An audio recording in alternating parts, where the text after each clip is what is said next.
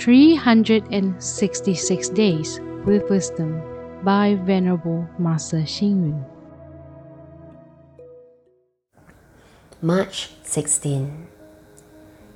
There may be many opportunities in difficult times. There will be limitless achievements and hard work.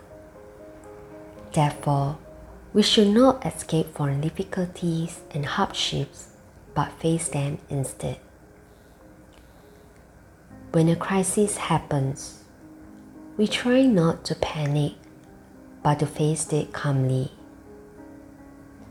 No matter what kind of crisis it is, we have to understand its cause, avoid complicating the situation, and find the best way to resolve it.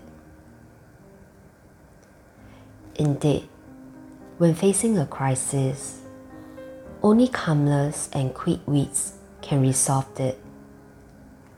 Panicking and being agitated will not help.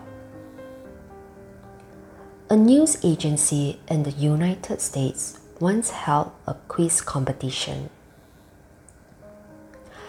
The question was There were three professionals a scientist, an environmental protectionist, and a green expert flying in a hot air balloon. Unfortunately, the balloon had a leak and was unable to carry enough weight. One of the passengers had to jump out in order to reduce the weight. However, all three passengers were experts in their profession that were closely related to people's livelihood. Who should be sacrificed in the hot air balloon? All those who participated in the quiz had their reasons for their own answers. Finally, a little boy won the quiz with his answer. Throw the fattest one out of the balloon. When handling a crisis in the first place, we ought to have the general knowledge to identify the crisis itself. Second, we need to be flexible in order to cope with any changes.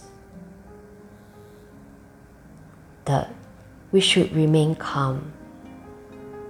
Fourth, we can be successful if we had the good causes and conditions that we have cultivated in the past. Once we have all these four conditions, overcoming a crisis is not too difficult read, reflect, and act. Only with calmness and quick wits can one solve the problems encountered when facing a crisis. Please tune in, same time tomorrow as we meet on air.